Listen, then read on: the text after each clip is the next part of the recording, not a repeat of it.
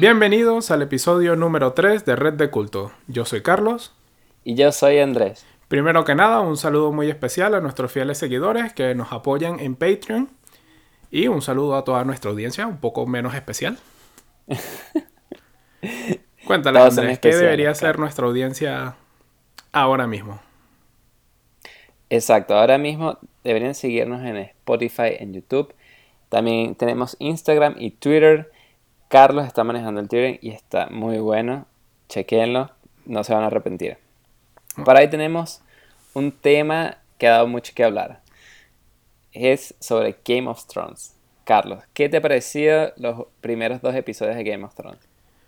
Pues a mí el primero me pareció un poco flojo porque fue un poco introductorio a la temporada. O sea, estaba bien por si no recordabas qué había pasado, dónde estaban los personajes y tal. Pero este segundo episodio fue, brutal. Fue brutal, me encantó. Me encantó todas las interacciones de los personajes, todos los diálogos, todo, todo. Y no puedo contar exactamente qué pasó porque no sé si nuestra audiencia, si nuestros queridos seguidores ya lo habrán visto. Y no quiero spoiler. Este episodio de podcast va a ser cero spoiler. Cero spoiler, pero yo ya, yo ya quería decir quién se había acostado con quién y por qué. ¿No? Pero no, Andrés, no se puede. Eso, es una buena pregunta. ¿Cuándo es seguro spoilear a la gente? Yo digo que tres días. O sea, la gente debería tener tres días para mirar el episodio de cualquier cosa. Y si después de esos tres días no lo has hecho, ya, ya. ¿Estás jodido? Es tu culpa si te metes en internet. Ya. Si recibes spoiler, es enteramente tu culpa. Vamos a llamarlo la, ley de los tres días para el spoiler. La ley. es como la de los tres segundos si se cae el piso. Exactamente. Pero después. O 30 si eres muy gordito y no te puedes agachar. o si vives en un país donde no hay mucha comida y no te importa. Uh, tema complicado. No hablemos de eso mejor. Pero entonces, sí, a mí me pareció que el primer episodio fue un buen primer episodio, porque siempre hacen el recuento. ¿Y hace cuánto fue el primer episodio? ¿Te recuerdas? Hace más de un año. Eh, sí, llevamos dos años sin una temporada de Game of Thrones porque salía una por año, pero se saltaron un año para, no sé, obtener más dinero o lo que sea, están ahí grabando, no sé por qué fue que se retrasó. Y, estuvimos dos años sin Game of Thrones. Porque una persona que no ha visto Game of Thrones debería verlo. Porque es brutal. Claro, pero, a ver, o sea, ¿cómo, ¿cómo, convencerías a alguien que no lo ha visto? A ver, yo, yo, no le diría a toda la gente así de que tienes que ver Game of Thrones. Yo diría que si te gusta El Señor de los Anillos, deberías ver Game of Thrones. Si te gusta... Eh, no, Harry Potter no, pero si te gustan cosas de fantasía, deberías ver Game of Thrones. Si te gustan cosas de militares, de eh, cosas antiguas, de guerras, de poderes entre reyes y cosas, deberías ver Game of Thrones. Si te gustan las novelas mañameras, deberías ver Game of Thrones. Estás diciendo que Game of Thrones es una novela. Eh, tiene bastante de eso. Tiene ahí sus cosas de más y demás. O sea que tal vez, si, o sea, si agarras a una novela venezolana y le pones eh, ropa antigua, espadas y arcos, ya es un Game of Thrones. Más o menos. De, hecho, tiene un lisiado. Todavía estamos a tiempo de tener una escena de maldita lisiada. maldita lisiada. ¿Cuántos hate tenemos en este episodio? Dios mío. Voy a poner eso en los efectos del episodio. Bueno, Carlos, ah. tenemos eh, también un top. Un top muy especial. Un top de las tres cosas que quieres hacer o que quisieras hacer, pero que ya no puedes hacer. Yo tengo mis tres cosas que quisiera hacer, pero que ya no puedo hacer. La primera es, quiero visitar Notre Dame. bueno, todavía lo puedes visitar, lo que no puedes es ver la, la torre, porque ya no está. Básicamente. Pero más tarde vamos a hablar de Notre Dame. Lo otro que me gustaría hacer, pero ya no puedo hacer, es que quisiera haber aprendido inglés cuando estaba en el colegio. Pero todavía puedes aprender inglés. No, nada, Ya aprendiste alemán. O sea, de, alemán a inglés hay un paso. Claro, pero me hubiera ahorrado mucho trabajo si lo hubiera hecho cuando era pequeño. Que hacerlo ahorita ya es como O sea, es más difícil. Sí, aunque dado, esto es un tema recurrente en nuestro podcast, diferencias entre Venezuela y España. A nosotros nos es mucho más fácil aprender inglés porque hemos tenido mucho más contacto con el idioma que por lo menos aquí en España, que todo era traducido, todo. De hecho, aquí en España es ilegal cobrar por un espectáculo que no tiene por lo menos subtítulos en español. ¿Sí? Sí. O sea, no puedes ver una película en inglés sin subtítulos. No. Oh, ok. O sea, puedes verla, pero no puedes cobrar por la entrada. O sea, no puedes hacerlo como espectáculo. No puedes hacer un espectáculo sin que la gente que solo habla español lo pueda entender. O sea que si voy a eh, Barcelona y voy al cine y la película está en catalán, tiene, juro, que tener subtítulos en español. Creo que sí. A menos, no, no sé si con el catalán, o sea, me refiero, no sé si con los dialectos de España también aplica, pero con los idiomas extranjeros sí. Ey, güey, mira, estás diciendo que el catalán es un idioma oficial. No de un país, porque no son un país. Bueno. Aún. Más tarde iré donde vive Carlos para que vayan a incendiar su casa. bueno, Si alguien pregunta, yo soy el que vive en cosa- Alemania. La última cosa que eh, quise hacer, que no sé si puedo hacerla, eh, pero no creo, porque es un- va- falta mucho tiempo para que se repita, es eh, ir a un mundial de fútbol en Alemania. Ya pasó en el 2004, creo, en el 2006. Eso, eso es difícil, porque repetir sede tarda sus buenos tiempos. Sí, exacto, casi que si llegase a pasar, que no creo, va a tener que ser 80 años. Sí. Y bueno, ya no va a pasar. Ah, Eso está muy buena. Bueno, pero todavía puedes ir a, a otro lugar del mundo y ver un partido del mundial. Imagínate un mundial en España. Es eso- yo, yo por lo menos de mi top 3, dos de las cosas que tengo en mi top 3 son realmente imposibles. Una, igual no tanto. A ver, voy a empezar por lo primero, la, la- el, el de menor a mayor. Ajá. La cosa imposible que me gustaría hacer es volver a comer un puto rocolate. Rocolate. El rocolate. y aquí todos los venezolanos le sacó una lagrimita. Mierda. A ver, para la gente que no sabe lo que es el rocolate, porque son muy jóvenes y ya no existía cuando nacieron, o porque, no sé, vivían debajo de una piedra o algo. Era, imagínense como un Milky Way, pero que tenía arroz inflado por arriba, o sea, entre la capa de chocolate y la galleta. No me acuerdo si tenía galleta o caramelo o las dos cosas. Pero entre la capa y eso y el chocolate tenía arroz inflado. Y era brutal. Rocolate. Y no sé, y dejó de existir como en los 90. O sea, no fue que murió con toda, con toda Venezuela. murió muchísimo antes. No fue gracias al socialismo. No, no. Murió Claro. muchísimo antes. Y eh, creo que es imposible porque no creo que vuelva a salir. No sé, se habrá perdido la receta o algo. Y ya no existirá. Y, además, es? Una de estas cosas que ya llevas como tanto tiempo sin probarla que seguro la vuelves a probar y es exactamente la misma, pero no te va a saber igual, ¿sabes? Va a ser como que no, esto no es lo que yo recuerdo. Porque lo que recuerdas ya no es realidad, sino... Esa es tu versión idealizada de, Exacto. del rocolate. Bueno, eso le pasó a una primita en República Dominicana. Allá venden el pirulín. Ujú. Y ella me decía, no, aquí sabe feo, no, no lo compres. No sabe igual. Y yo solo por probaste y llevarla a sabía comprar- exactamente igual, ¿no? Exacto, por llevarla a comprar lo compré y sabía exactamente igual. No le dije nada para que no me quitara. Pero- Sí, esto es una mierda, dame, te salvo de ella. Me lo como todo yo. Exacto. Pero sí, a mí sí me sabía exactamente igual, pero a ella no. Ajá, ¿y qué, cuáles son tus otras dos cosas que quisieras hacer que ya no puedas? Vale, mi segunda cosa, y esto sí es realmente imposible, es haber ido a un concierto de Elvis Presley. Oh, O al último concierto de los Beatles. Eso hubieran sido así mis dos momentos de la historia de la música a lo que me gustaría haber estado. Y ya es imposible. que te gustaba el Obviamente ya no, ya no se va a repetir. Y, y ya no creo que Claro. Pero el mundo en el que vivimos permita que haya un segundo Elvis Presley o unos segundos Beatles. Ya la música no, no se mueve de esa manera. ¿Pero te refieres al mismo tipo de música o a que sean así de famosos?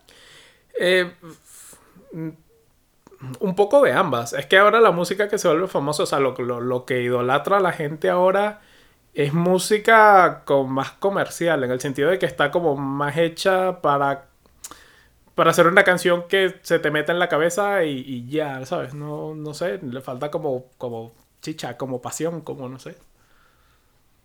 O, sea, son canciones que escuchas, te gustan, pero no las amas. ¿Sabes? O sea, no, no son canciones que te duran toda la vida. Yo todavía escucho mi canción favorita, Elvis Presley, es así de, ah, Dios mío, qué buena.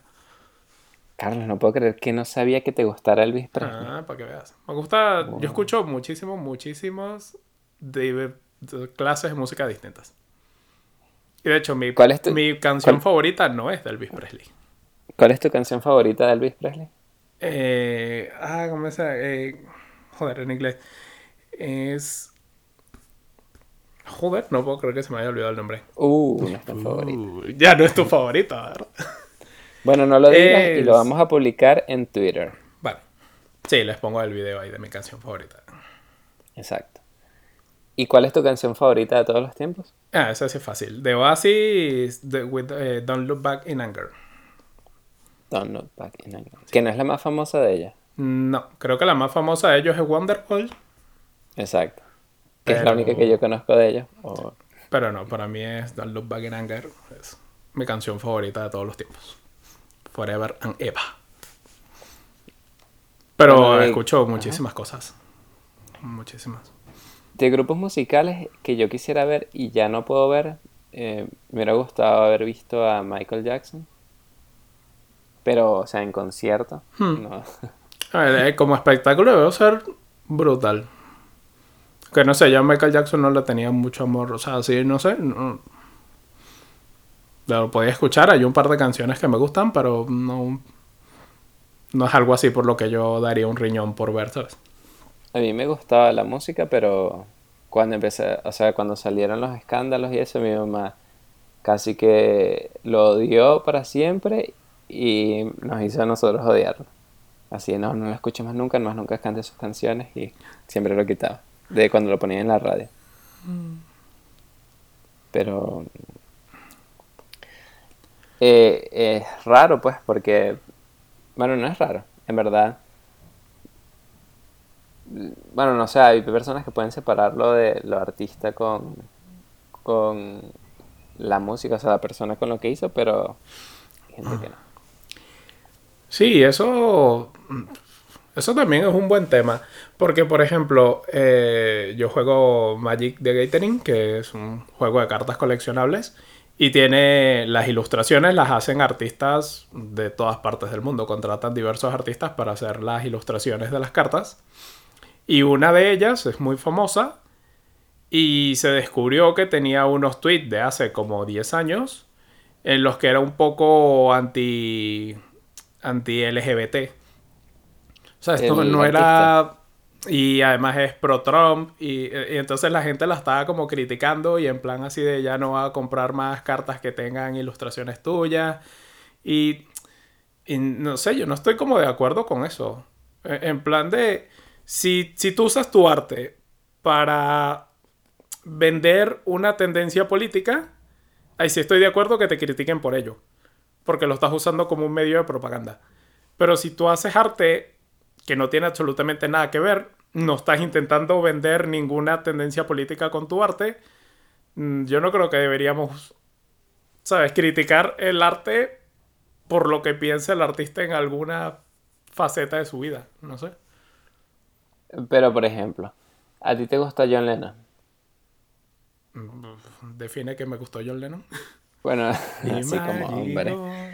no, bueno, hay una canción que hizo John Lennon, ya separada de los Beatles, que habla de, eh, que se llama Imagine. Sí, la estaba cantando exactamente hace 10 segundos. Exacto. Pero a mí me gustaba muchísimo. Decía, ay, qué canción tan buena. Luego la escuché hace dos años, otra vez, y dije, verga, este carajo es un maldito. No, eso lo voy a borrar. Este tipo es un comunista. ¿Por qué? Porque está, si tú escuchas la letra de la canción, te dice, imagínate un mundo, además la va a buscar. Lyrics, imagine.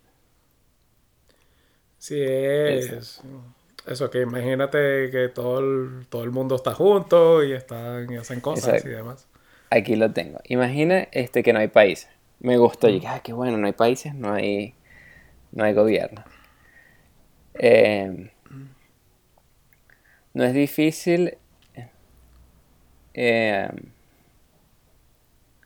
o sea, no, la gente no se va a matar por, uh, por religión, o sea, por temas de religiosos. Y, ah, qué bueno, la gente va a ser tolerante.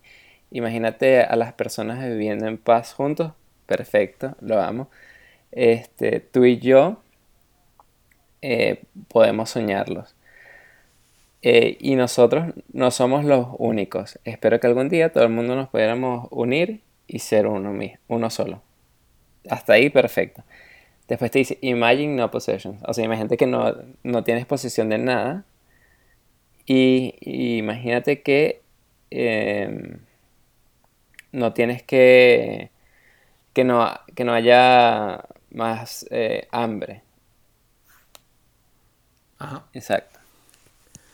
Y después ahí entonces cuando comienza a... O sea, cuando para, para, mí ya no tiene sentido. O sea, si me dicen, imagínate que ya no hay posesión, imagínate que ya no tienes que ir a trabajar, imagínate que ya no hay hambre en tu vecindario. Ya es como que, mm, imagínate que las personas están compartiendo todo entre sí. No, ya ahí no me, ya no lo puedo imaginar. Sí, pero ahí es la letra de la canción la que te está dando el mensaje. O sea, imagínate que John Lennon escribiera canciones sobre, no sé, las flores y el clima y la lluvia, pero es comunista. Está bien criticarlo por ser comunista, aunque su música no hable absolutamente nada de comunismo, ¿sabes? No, exacto. Eso sí es distinto porque, ¿sabes qué te dicen? Tú puedes aprender la mayoría de las veces cosas buenas o malas de alguna persona. Y yo creo que en ese caso de lo que tú estás diciendo, sí puedes aprender, o sea, puedes tomar solo lo bueno o lo, lo que tú consideras bueno e ignorar lo malo. Porque igualito todo el mundo va a tener siempre algo malo porque nada es perfecto. O malo para ti, pero no, para él no, o para ella no. Entonces, en ese caso yo sí lo puedo separar. O sea, como que lo bueno, sí, y lo malo, lo quito. Pero nos estamos desviando del tema de de mi última cosa imposible que ya no se puede hacer. Ah, yo pensé que eran las. O sea, que el concierto de los Beatles era la última. Mm, ¿Cuál era la última? Es que es como lo mismo, ¿no? O sea, ¿sabes? es como estar en uno de esos momentos icónicos de la música. Pero bueno, la última.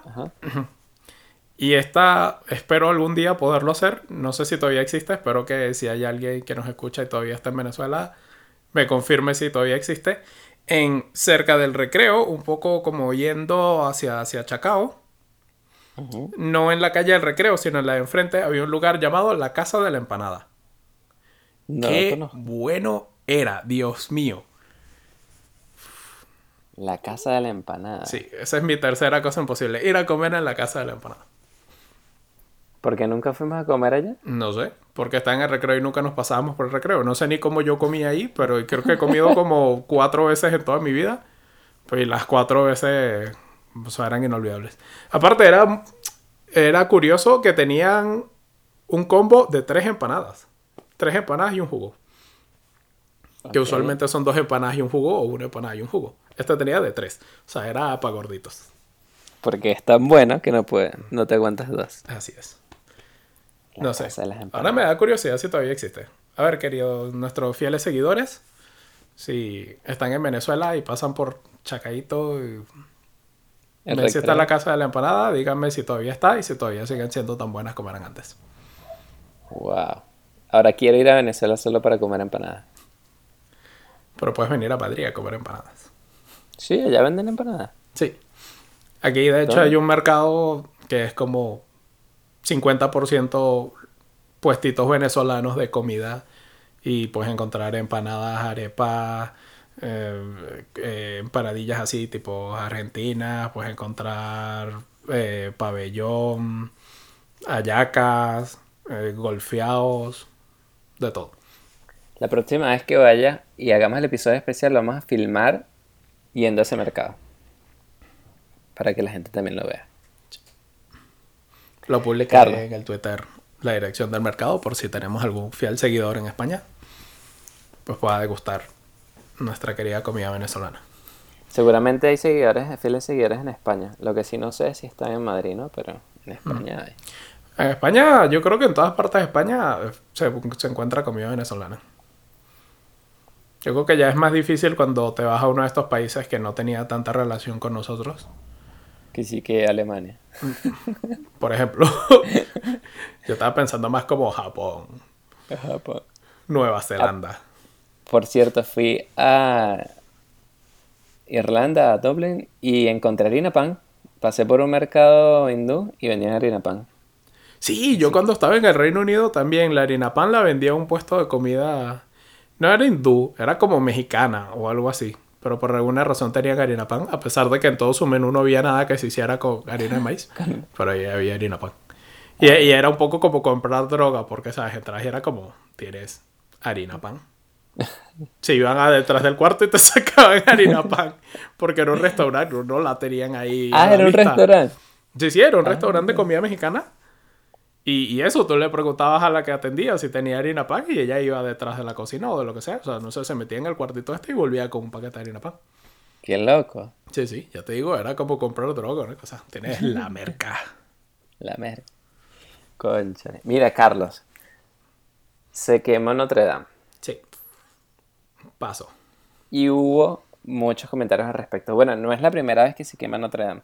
En 800 años de historia que tiene Notre Dame, ya se ha quemado varias veces. Sí, de, hecho estaba escuchando que la, la, torre, la que se quemó, que realmente no era original de, de, Notre Dame, que la hicieron, que la hicieron luego, ¿no? Sí. Es que lo que pasa es que esta es la primera vez que se quema con redes sociales. Sí.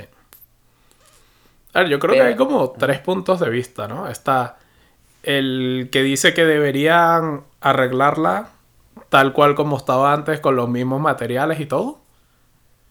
Está el que dice que ese dinero deberíamos dárselo a los niños hambrientos. El dinero que podríamos usar para repararla. Sí. Ok. Y está el uno con el que es el que yo me inclino, que es el de dejarlo así. Dejarlo así y volverlo como un museo de, de cómo era antes y cómo es ahora. Porque es historia al fin y al cabo, ¿no? O sea, lo que le pasa a un objeto también es parte de su historia. Pero ¿por qué lo dejarías roto si lo puedes reparar? Porque aunque lo repares no va a ser el mismo que estaba antes. O, sea, si fueras y lo hubieras quemado y vieras cómo era antes, un poco más, tú deberías, o sea, es un poco como ir a Frankfurt. Que ves fotos y cosas de cómo era antes la ciudad y la ves cómo es ahora y tienes ese contraste. Porque al fin de cuentas es historia, es, lo que pasó. O sea, para mí reconstruirla, para mí reconstruirla tal cual como era antes, con los mismos materiales que era antes, e, es un poco chitear, ¿sabes? Es un poco como vamos a ignorar que esto pasó, olvidarlo y que todo esté como estuviera antes. Pero es que. Y, ahí pierdes un poco de valor histórico, ¿no? Pero es que Notre Dame es el monumento más visitado de la ciudad más visitada del mundo. No sé si ¿Tú crees que la gente va a dejar de ir solo porque ya no esté... Porque la catedral va a seguir estando.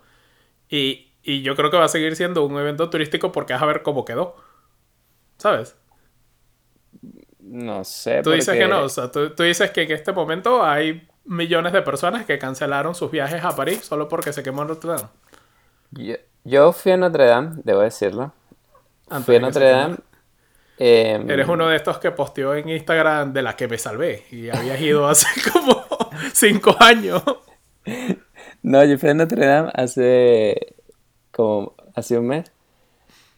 Y, y la, o sea, me impresionó porque había ido, eh, o sea, un viaje por, por Europa y visité varias catedrales. Y esa es obviamente la más grande, la más bonita. Y, me impresionó demasiado porque no pensé que iba a ser tan impactante cuando la vi. Y estaba full de turistas, entonces no me imagino ahorita que si la dejaran quemada, me llamara tanto la atención, porque entonces la comparo con la Sagrada Familia en España o con la, la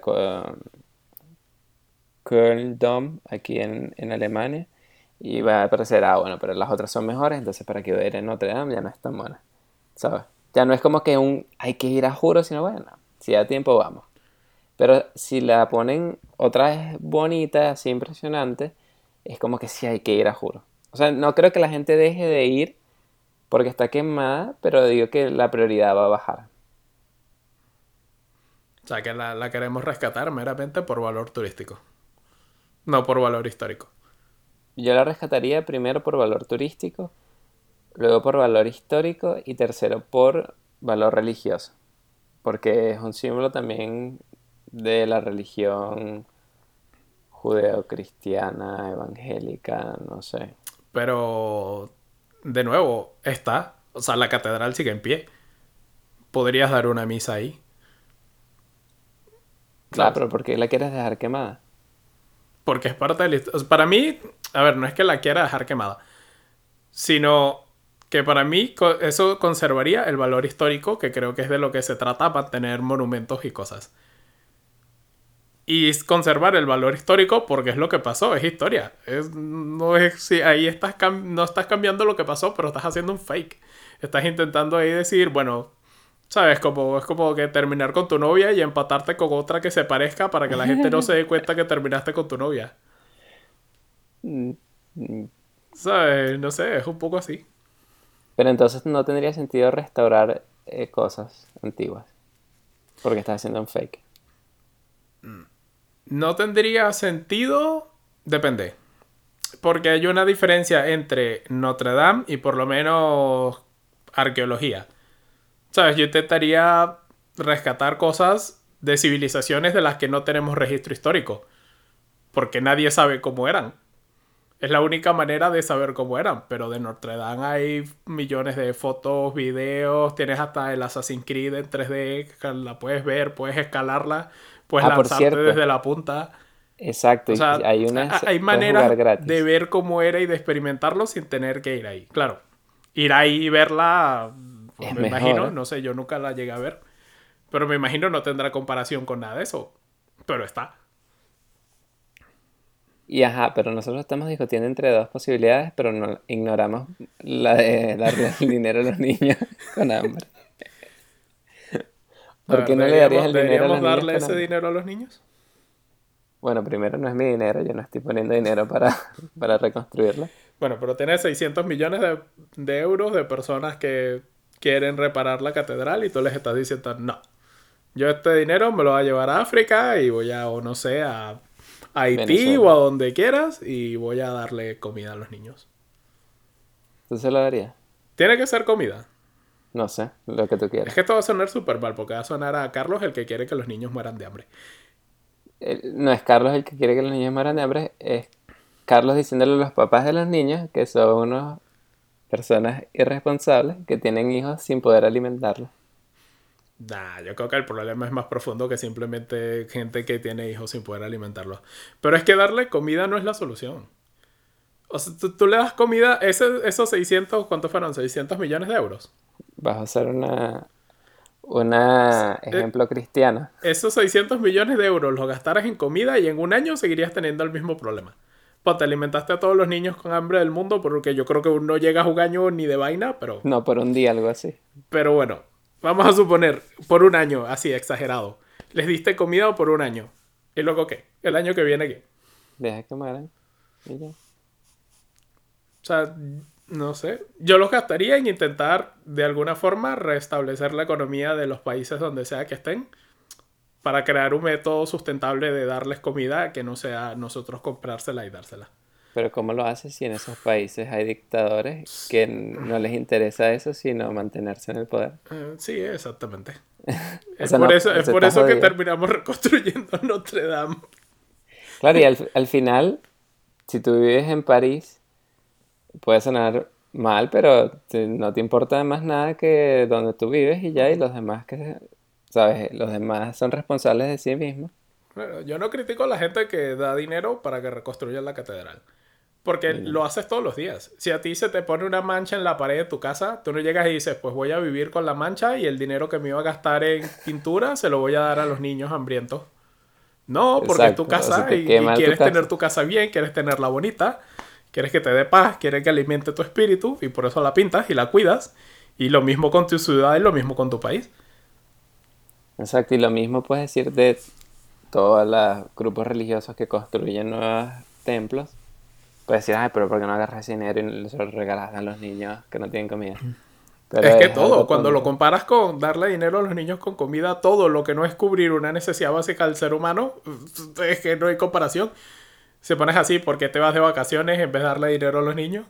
¿Por qué comes en McDonald's un Big Mac en vez de una hamburguesa de un euro cuando hay niños con hambre?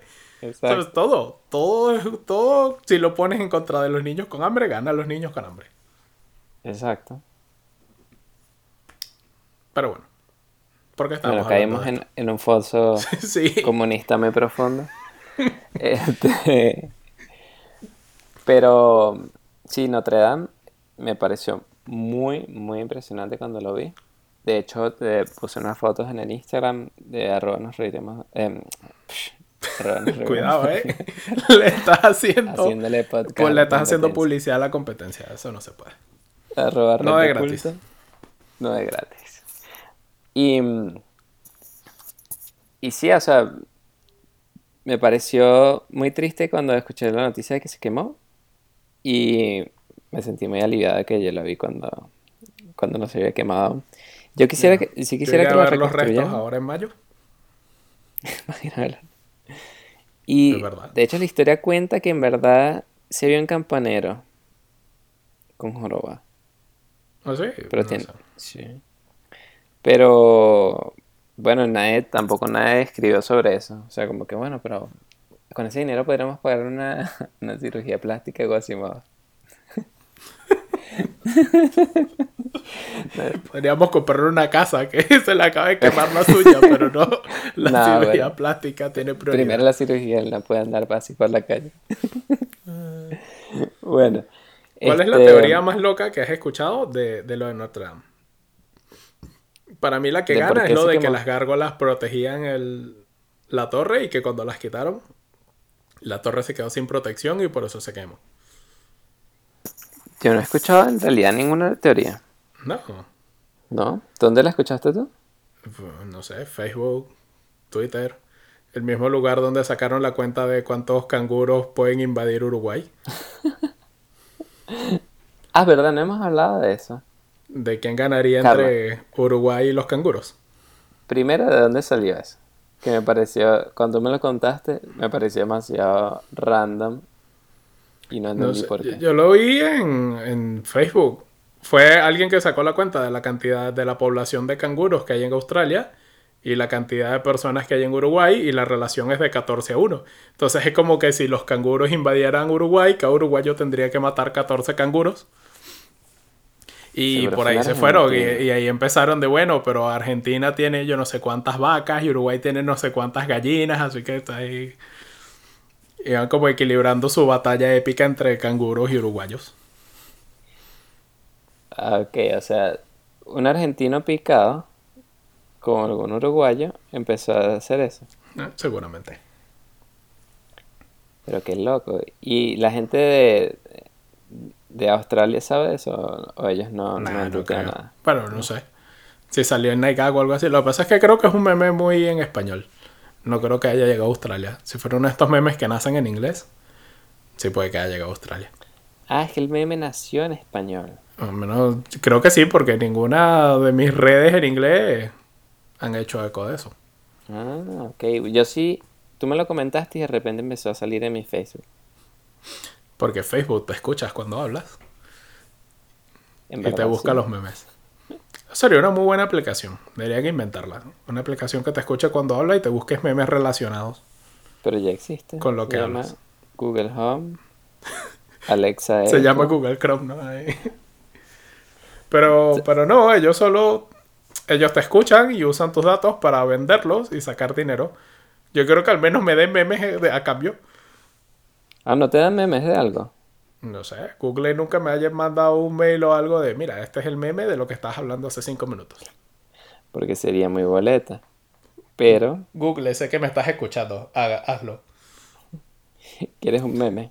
dame ¿Cuándo lo memes. quieres? Si vas a vender mi información personal, al menos dame memes a cambio. ¿Verdad, Carlos? ¿Qué opinas de, de la privacidad de datos? ¿Te importa eso o no te importa en verdad para nada?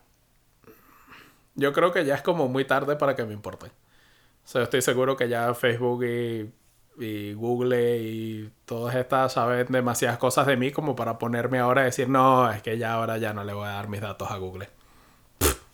Google dirá, ya, ya nos cansamos de ti. Ya podríamos clonarte si quisiéramos. De hecho, tenemos una máquina con inteligencia artificial que piensa igual que tú, así que ya no te necesitamos.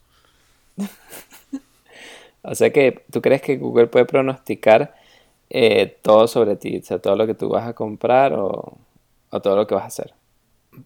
Mm, no, porque no funciona así.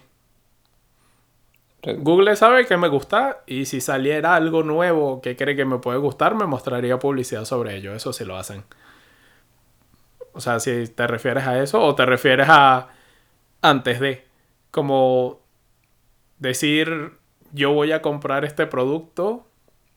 O sea, decirle a las empresas, haz este producto que Carlos lo va a comprar 100% seguro. Exacto. Pensé que iba a ser así. No, sé, no sé si llega tanto, ¿eh? Bueno, será aproximación. O sea, dirá, pues Carlos tiene un 60% de probabilidades de que compre este producto. Porque es que hay, mucho, hay muchos factores que Google no controla. Por ejemplo, Google no sabe si yo tengo dinero en ese momento. O sí lo sabe. Sí lo sabe. Bueno, no sabe si quiero comprarlo, no sabe si pues estoy planeando comprar otra cosa, no sé. Por ejemplo, Google sabía que íbamos a hacer este podcast y sabía que me iba a gastar dinero en equipamiento para hacer este podcast. ¿Por qué no me mostró ningún micrófono antes de empezar el podcast? ¿No? No. A ti Google te mostraba micrófonos antes de que quisieras hacer el podcast. No, en verdad no. Pero como montamos el podcast en Google Podcast, eh, pensé que sí sabían que estábamos haciendo el podcast. Pero no sé, tal vez como, ¿no crees que como vivimos en Europa y aquí las leyes de privacidad son más estrictas, estamos como un poco más protegidos de cuando estamos en Venezuela? Que ahí no importaba realmente nada. Yo creo que todo lo contrario. Yo creo que en Venezuela estábamos más protegidos porque la data de un venezolano les importa muchísimo menos que la data de alguien que gane en euros. ¿No has notado, no tenemos dinero. que cuando estás en Venezuela y no tenías adblock, YouTube te mostraba publicidad como que en uno de cada cinco o diez videos. Y aquí te muestra hasta dos publicidades en el mismo video. Es que no, me recuerdo. Yo creo que cuando estaba en Venezuela veía muy poco YouTube. No tenías internet y tal. ¿Qué es eso, YouTube? No, ¿de qué me hablas? Y YouTube también ha cambiado mucho. O sea, sí, había, sí veía YouTube, pero Hoy veo YouTube más que cuando en Venezuela veía televisión. Es que yo lo noté porque yo cuando salí... Yo nunca he usado Adblocker hasta que salí de Venezuela. Entonces, la primera vez que abrí YouTube en un país europeo, me di cuenta de que estaba viendo publicidad más de lo que veía videos. Fue como, bueno, pero esto en Venezuela no pasaba. Porque claro, en Venezuela habrá menos empresas pagando publicidad y YouTube no te las muestra, pues no va a mostrar publicidad gratis a mí me ha pasado que YouTube me muestra propaganda de YouTube para vender comerciales. O sea que empieza, que sale solamente YouTube y ya. La, la propaganda es ver a YouTube. Voy a ser un poco nazi, pero publicidad y no propaganda. Propaganda es política. ¿No dije publicidad?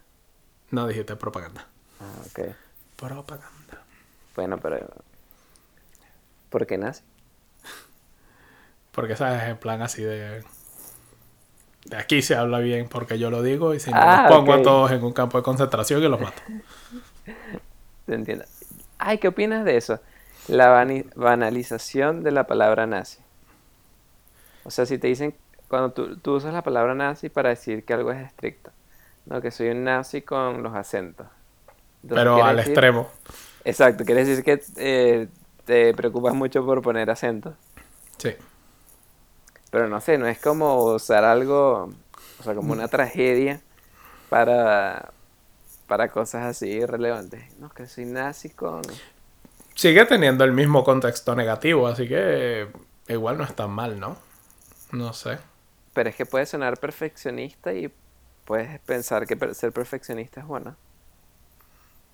¿O no? no sé, yo, no, yo nunca he escuchado un término algo nazi y digo, sí, eso, vamos, eso es lo que tiene que ser. Imagínate que si soy este, un programador nazi, ¿sería algo malo? Pues para mí sí, porque para mí un programador nazi sería que estuviera súper obsesionado con la perfección y súper obsesionado con su forma de hacer código y es muy poco escalable. O sea, ¿sabes? No, no busca la cooperación, no busca que el código sea bueno para mejorarlo entre todos, sino es como yo lo hago, como yo lo digo y como yo lo digo está bien y ya. Es muy poco práctico. Ok. Bueno, Carlos, entonces, para cerrar ya el podcast, ¿o quieres meter un, un tema relámpago? No, yo creo que podemos cerrar ya con recomendaciones. ¿Tienes algo que recomendarles a nuestros fieles seguidores? Yo les tengo algo para recomendarles, em, pero antes de eso quisiera que tú comentaras tus recomendaciones y yo dejar las mías para el final. Yo voy a recomendar una serie de Netflix como Cosa Extraña. Pues, y después digo que no hago publicidad gratis. Eh, llamada Lucifer. nos paga en realidad, no, pero no queremos decirlo. pues eso, una serie llamada Lucifer. Que es, pues es el diablo, Lucifer, que llega a la Tierra y se vuelve como eh, no, no es detective, sino como el. No, es asistente, es como un, como un informante, pero no es un informante, sino, ¿sabes? Como estos que, que ayudan a la. A la ley, pero son civiles. Ok. Y me gustó porque eh, todo el tema de cómo tratan su relación con Dios y todo esto es interesante. Es interesante y engancha, está bien hecho. Ok, ¿cómo se llama entonces? Para recomendarla. Lucifer en Netflix. Yo tengo recomendaciones gratuitas. No tienen que tener Netflix, solo tienen que tener YouTube. Y les voy a recomendar varios canales. El primero de todos que tienen que ver para ser fieles seguidores. Tienen que ver Visual Politic. Es un canal ah, que habla de. Yo he visto videos de esa gente. Ellos hablan de, temas actuales y de cosas que no, no se ven normalmente en las noticias. Pero muy, muy interesantes el otro canal de YouTube que tienen que ver es el canal de Platzi. Si les gusta el emprendimiento, el diseño, el marketing, programación, o conocer cómo está la movida de Silicon Valley, el canal de Platzi los va a ayudar. Les va a mostrar eso. Visual Politics es más hablar de, de política, economía, pero está muy bueno. Y la última recomendación es súper, súper underground. Y quiero ver si alguien lo va a ver. Hay una persona, un economista, eh, que, que, habla sobre Venezuela y siempre está optimista por el futuro y, piensa que va a haber un cambio en Venezuela pronto. Pero él, no habla de, economía, sino habla de por qué, por va a haber ese cambio. Se llama Ángel García Banch. Todo el mundo lo putea a él por Twitter. Y por eso, como lo estaban puteando, yo no sabía por qué era. Y, y casualmente conseguí él tenía un canal en YouTube. Y allí él explica sus teorías de por qué va a haber un cambio en Venezuela para algo bueno. Y está interesante, pero como dije, es muy underground. Esas son mis recomendaciones. Los seguidores se enganchan y nos comentan. Pueden seguirnos en Instagram, pueden seguirnos en Twitter, pueden seguirnos en YouTube, pueden seguirnos en Spotify. Y si realmente aprecian nuestro trabajo, pueden volverse fieles seguidores en Patreon. Y recuerden, sigan extendiendo la red.